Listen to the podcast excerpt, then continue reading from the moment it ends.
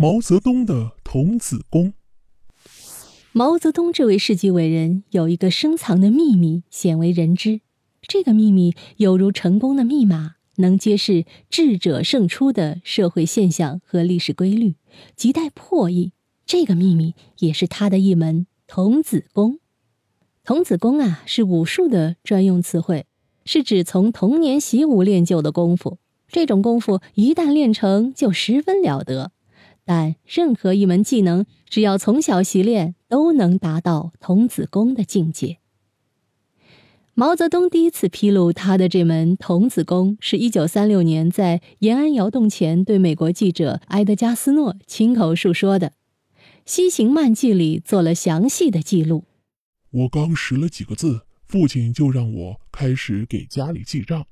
他要我学珠算，既然我父亲坚持，我就在晚上记起账来。他是一个严格的监工，看不得我闲着。如果没有账要记，就叫我去做农活。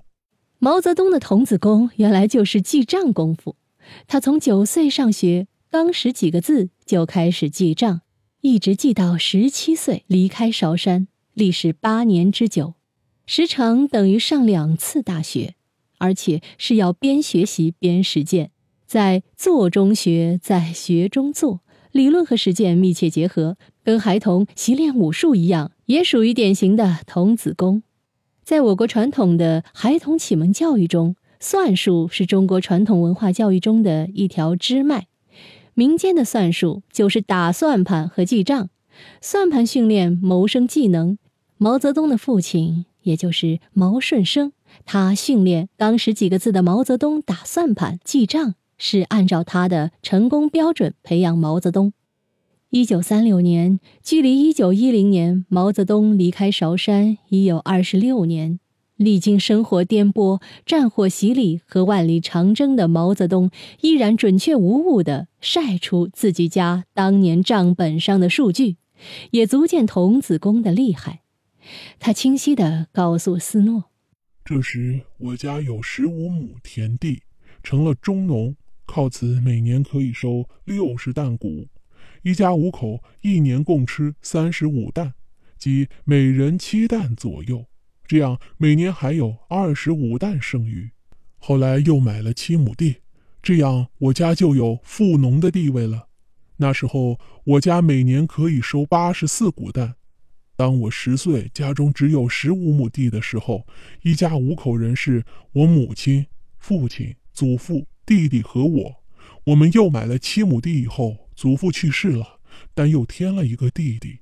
可是我们每年仍然有四十九担谷的剩余，我的父亲就靠此渐渐富裕起来。没有成年累月的记账经历，没有把账簿刻在脑子里，时隔烽火连天的二十六年，是很难摆出这些准确的数据的。韶山毛泽东纪念馆编著的《毛泽东生活档案》一书中有多处提及毛泽东记账的童子功。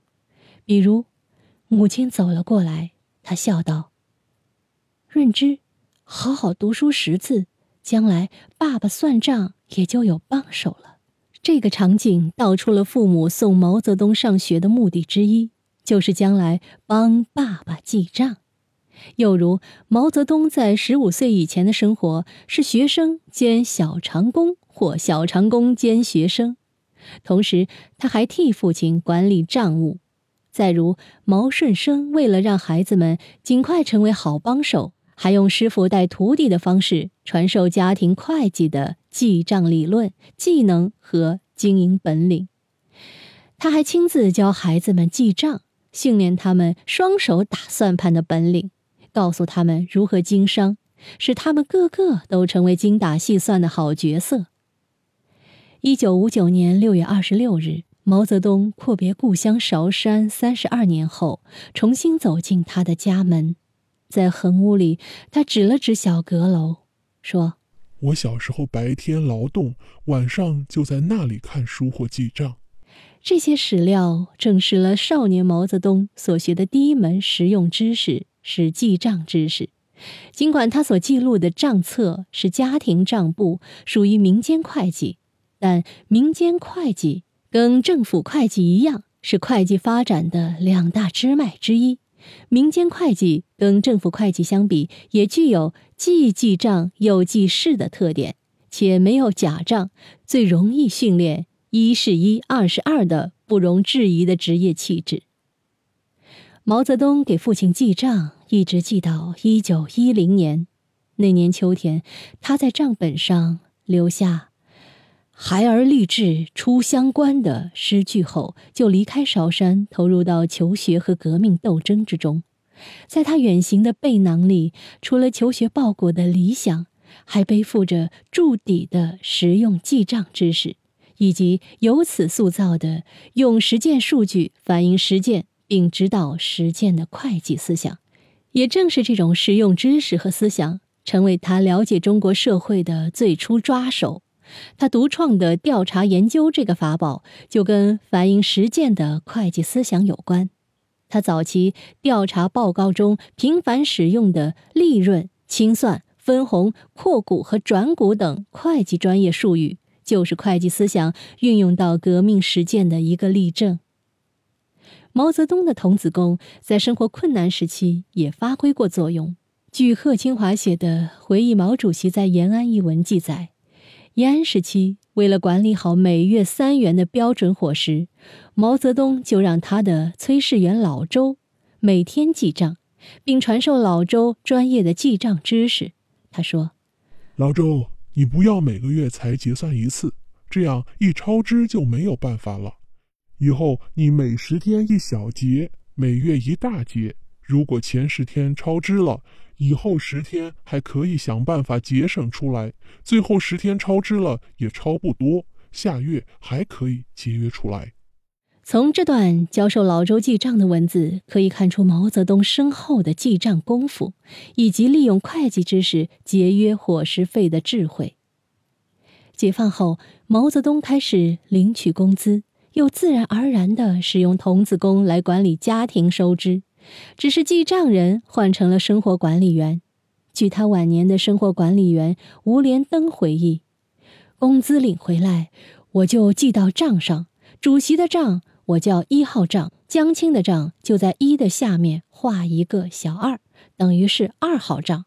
这样他们都是各花各的钱，这也是主席交代的，就是通常所说的 A A 制。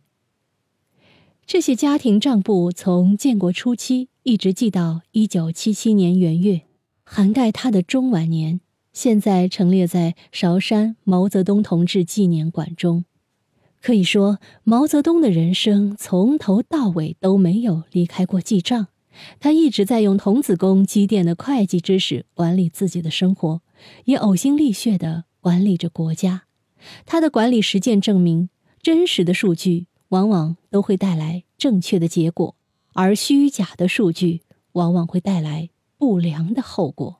好了，密室里的故事，探寻时光深处的传奇，下期咱继续揭秘。